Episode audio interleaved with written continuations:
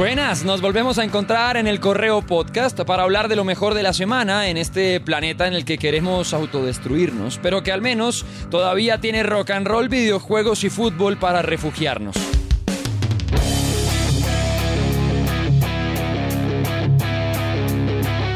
Y si hablamos de quienes hacen de este mundo un lugar más amable, pues obvio que hablamos de las mujeres. Desde el correo celebramos el Día de la Mujer en esta semana con un especial en el que recordamos algunas de las voces más importantes, no solo en la historia del rock, sino de la música en general. Janis Joplin y su legendaria voz blusera, las hermanas Wilson, o bueno, las hermanas Barracuda, con Hart, o en los 80 con Pat Benatar, con Steven Hicks de Fleetwood Mac. Y acá nos podemos quedar recordando todo el talento, pero menciones especiales primero para la florecita rockera, para Andrea Echeverry que después de décadas sigue haciendo música con sentido, con un mensaje contundente. Sigue desde sus letras, guitarras e ideas luchando para que abramos los ojos en Colombia, en Latinoamérica y en el mundo. A Terciopelados que sigue sonando a todo volumen y siempre dejando a Colombia en primer plano cuando de talento se habla. Por un lado, claro, y como les decía, aquí podemos hablar de todas las talentosas mujeres que le han hecho tanto bien al rock and roll, pero en esas menciones especiales también Avril Lavigne,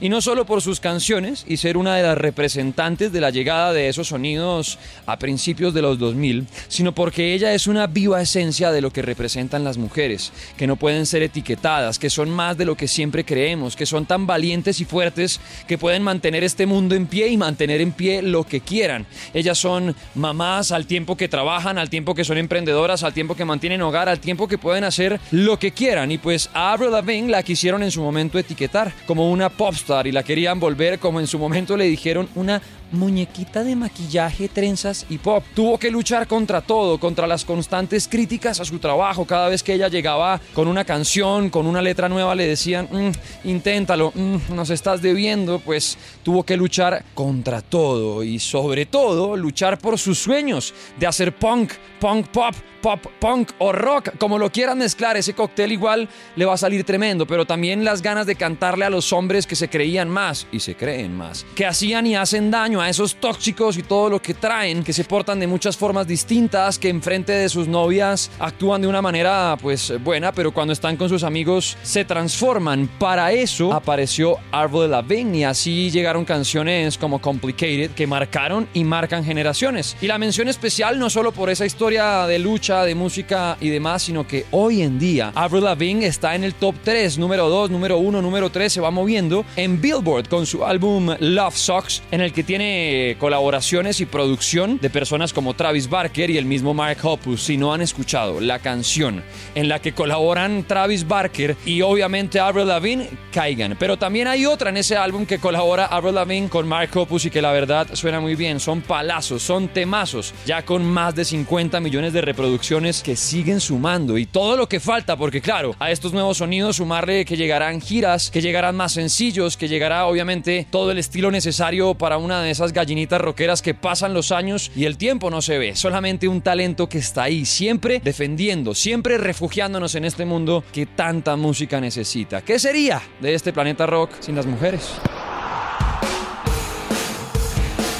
Cambiamos de frente y llega el fútbol, que también aparece en momentos difíciles para distraer una muy complicada realidad. Y es que volvió a la Champions League con uno de esos partidos de leyenda, de los que hacen que cualquiera se levante de la silla, o que incluso levante la silla, como David Alaba, el austriaco, jugador del Real Madrid que no pudo contener la emoción tras la épica remontada y hasta con silla en mano celebró en frente de todos los aficionados. Básicamente, el Madrid que perdió 1-0 en el partido de ida cuando visitó París con ese gol en el último minuto de Kylian Mbappé en un partido que Thibaut Courtois le atajó penalti a Messi, pero que en el partido de vuelta que fue esta semana pues aprovechó su localía, el ambiente estremecedor del Santiago Bernabéu que puso a temblar las calles de Madrid, la jerarquía, la mística y le dio vuelta a todo. En la noche que parecía ser de Mbappé, quien de hecho abrió el marcador y arrinconó al Madrid de nuevo, no se le puede dar un espacio a Donatello, como le dicen a Kylian, porque lo hace todo bien. Pero en ese día que parecía que Mbappé iba a conquistar el que parece será su próximo estadio, el Santiago Bernabéu, y con una además actitud espectacular, porque, por ejemplo, Alaba, con el que, o del que hablábamos ahorita, pues se cayó en un momento en el que sintió una molestia y esto que los rivales a veces no sacan la pelota de la cancha, pues la tenía Mbappé. Cuando uno de los jugadores del Real Madrid cayó el piso y este man de una, sin pensarlo, sacó la pelota. Ya se nota un buen ambiente, como que se va listando la pista de aterrizaje para que llegue Kylian Mbappé al Real Madrid. Pero hermano, ahí te está esperando ya, querido Kylian, el capitán blanco, el que apareció, la nueva leyenda que se ubica ahora como el tercer máximo goleador del equipo, debajo solamente de Cristiano Ronaldo y Raúl, pero ya superando a Di Stéfano, Karim Benzema, que no hizo uno ni dos, sino tres. Se colgó el equipo al hombro y la nueve reluciendo en la espalda para seguir confirmando que es el mejor del mundo en su posición. Una vez más, el Madrid contra la historia y logró cambiarla. Emocionante, locura, en solo 10 minutos y menos, antes de que terminara el partido, en los últimos suspiros, todo lo cambió el merengue. Alegría absoluta y claro, es que no han ganado el título, no es que hayan eh, ganado millones y demás, pero es que eliminaron al equipo que más dinero se ha gastado junto al Manchester City en los últimos años. Eliminaron al equipo de Kylian Mbappé, de Lionel Messi, de Neymar, de Gianluigi Donnarumma, que es el arquero de la selección italiana, de Marco Verratti, uno de los mejores jugadores italianos también, pues de su país, pero también del mundo. Una cita que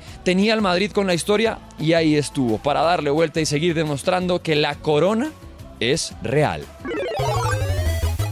Y antes de irnos, bueno, el mundo de series y de videojuegos. Por un lado, el anuncio de esta semana en ese State of Play de la colección Kawabonga. Se unieron Konami y Nickelodeon. Y suena fácil decirlo, esa unión de Konami y Nickelodeon, pero ¿cuántos momentos nos hicieron vivir estos dos? Konami con su Pro Evolution y esta cantidad de juegos. Nickelodeon, pues aquí podemos hacer mil episodios de esas series. Pues se juntaron y traen la colección de 13 juegos que tienen en la historia las tortugas ninja. Desde Game Boy, pasando por ese título que nos dejaba lanzar a los malos hacia la pantalla, ¿se acuerdan? Si no lo jugaron, de lo que se perdieron, pero que lo que viene en camino. Títulos que incluyen, pues obviamente lo que conocimos en Nintendo, en Super Nintendo, en Sega, en Sega Genesis. Bueno, este 2022 va a llegar Kawabonga Collection. No sabemos la fecha exacta, pero sí que llegará este año. Por ahora, para PlayStation 4 y PlayStation 5, aunque eso fijo lo sacan para más consolas. Habrá mejoras en los juegos, algunos detalles gráficos, habrá multijugador online y muchas referencias para poder devolver el cassette. Si ustedes son amantes de las tortugas ninja, váyanse alistando para 13 juegos en un solo título, con posibilidad de rebobinar, adelantar, hacer lo que queramos con títulos que en su momento eran imposibles de, por ejemplo, guardar lo que avanzamos, ¿sí? Como ese famoso checkpoint que uno va grabando para que si muere, se acaban las vidas sin el videojuego no tenga que volver a empezar. Pues bueno, todo lo mejoran y en camino en este 2022 Kawabunga Collection. Y por otro lado,